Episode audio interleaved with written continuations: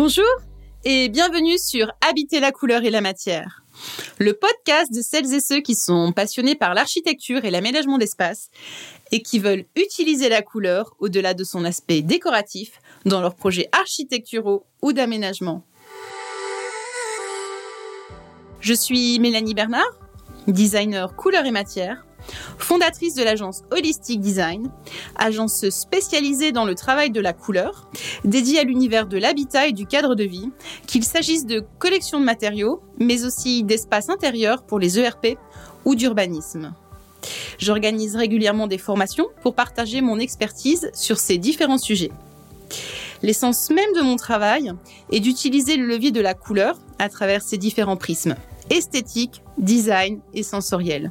Et tout ceci afin de pouvoir magnifier les produits, mais aussi les espaces, et de créer des expériences chromatiques pleines de sens pour les utilisateurs en répondant à leurs divers besoins.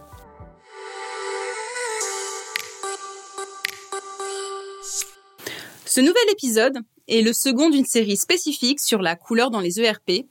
Et aujourd'hui, je vais vous parler de l'influence de la couleur sur les comportements des résidents, mais aussi du personnel soignant dans les EHPAD. Nous découvrirons que la couleur est un formidable levier sensoriel pour favoriser une expérience de vie sécurisante et une atmosphère comme à la maison pour les résidents. Ce sujet, lié à l'aménagement au sein des EHPAD et notamment dans les unités Alzheimer est un sujet qui me tient particulièrement à cœur parce que c'est historiquement par ce sujet que j'ai démarré mes premiers travaux sur le rapport psychocognitif que nous entretenons avec la couleur et les matériaux. C'est donc une étude que j'ai démarrée il y a maintenant plus de dix ans et que je continue à développer, nourrie par les dernières recherches scientifiques dédiées à ce marché des seniors. Que l'on soit sur une typologie architecturale de type unité d'accueil de jour ou unité avec hébergement, l'architecture de l'espace devient un outil et la compétence du personnel, on va dire plutôt un moyen. Et comme on a pu le voir régulièrement au fil des épisodes, la couleur est un levier clé dans le concept architectural pour répondre aux différents besoins des différents usagers. Pour les résidents, L'objectif va être avant tout d'éviter la dépersonnalisation qui est quant à elle vraiment liée euh, au modèle hospitalier, à la connotation en fait de, de l'EHPAD. Et donc là, l'objectif est clairement de venir rompre avec l'image de l'institution, impropre à donner aux résidents des repères euh, temporo-spatiaux. Le but va être au contraire de recréer une structure de type domestique par son échelle, sa conception, mais aussi son aménagement. La deuxième population euh, dont il est important de tenir compte euh, lorsqu'on aménage une EHPAD, c'est le personnel soignant. Les locaux se doivent d'être ergonomiques tout en privilégiant les soins relationnels. Et oui, parce que en EHPAD, la notion de soins relationnels et de dignité, euh, je dirais, de dignité dans l'intimité, prend vraiment tout son sens en fait. Et enfin, les derniers utilisateurs, les derniers grands utilisateurs des EHPAD, ce sont les familles. Des familles qui sont généralement presque toujours culpabilisées par l'entrée en institution de leurs proches, pour lesquelles l'image positive que va pouvoir renvoyer l'EHPAD devient primordiale. L'espace doit donc favoriser les rencontres avec les familles pour leur permettre de continuer à participer à l'accompagnement de leurs proches et leur laisser la possibilité d'être des aidants à part entière.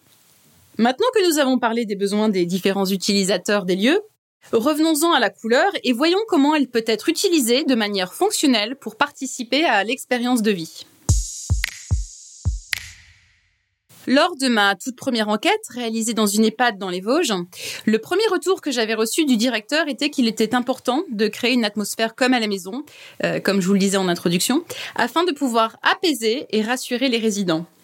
Alors rappelez-vous, dans les épisodes 2 et 4, je vous expliquais que chaque couleur pouvait être associée à un effet, et chacun de ces effets vont être liés à des souvenirs, mais aussi à des émotions.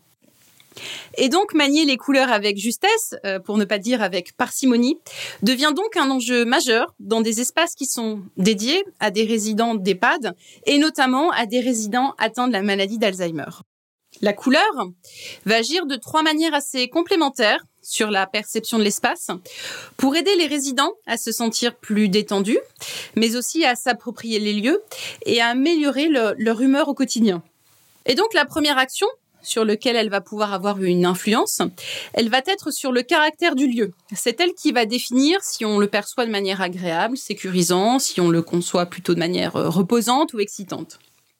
La deuxième action, quant à elle, va être sur la signalétique, parce qu'elle va nous permettre de pouvoir créer des repères dans l'espace. Et enfin, le troisième point sur lequel la couleur va pouvoir avoir une influence, c'est de pouvoir aider à la lecture de l'espace. Et là, quand je parle de lecture de l'espace, euh, ça va bien plus loin que cette idée de perception. C'est qu'on est là, je pense vraiment, notamment aux déficients visuels, mais aussi à, une réalité physique qui est liée à la maturité de l'œil chez chacun d'entre nous.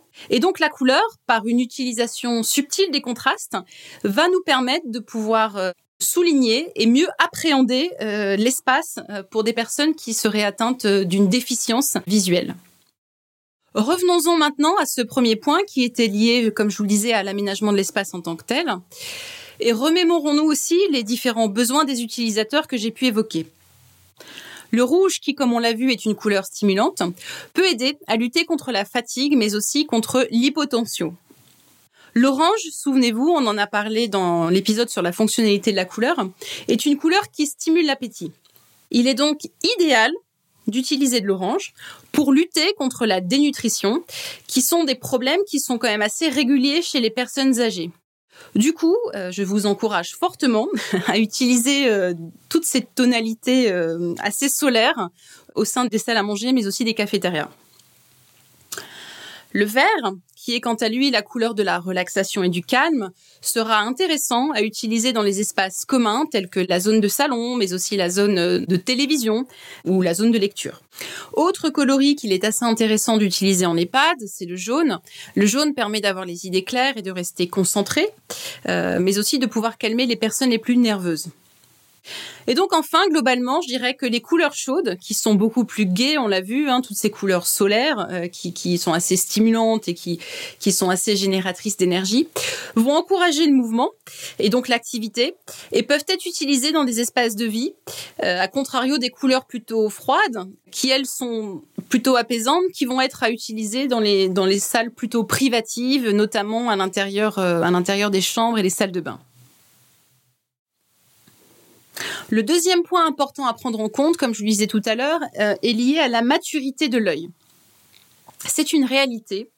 Les personnes âgées, euh, voire très âgées, voient avec un filtre jaune qui est lié à la cataracte.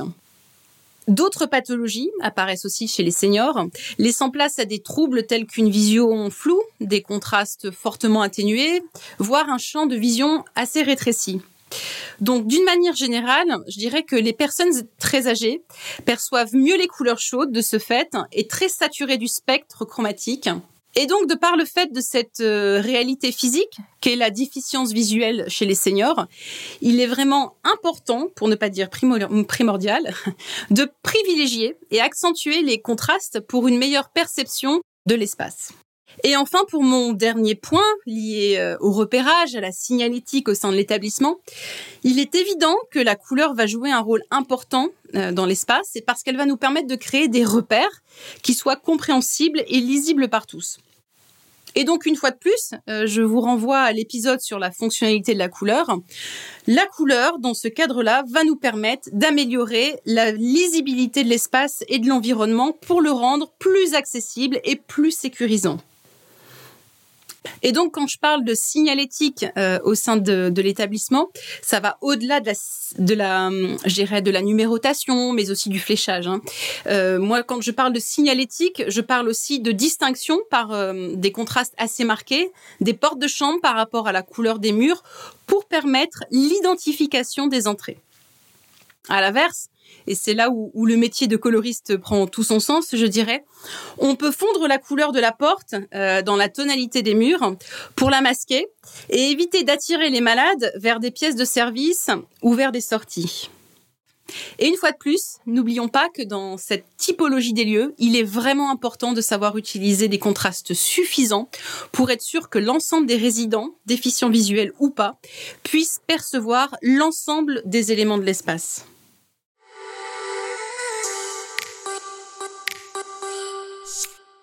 Et donc, en conclusion, la couleur, vous l'aurez compris, permet d'adapter l'environnement aux besoins des résidents, pour leur permettre de déambuler en liberté et sans risque, pour stimuler leurs facultés, pour faciliter leur prise en charge par le personnel soignant, mais aussi pour rendre le sourire à leurs familles, parce que n'oubliez pas, comme je le disais, les familles sont les troisièmes utilisateurs euh, des établissements de prise en charge pour les personnes seniors. Et donc dans cet épisode, on a parlé de facilité de prise en charge, on a parlé d'accessibilité, on a parlé de rendre le sourire à des familles. Voilà des objectifs euh, modestes et pourtant tellement ambitieux pour lesquels, vous l'avez compris maintenant, la couleur peut réellement intervenir.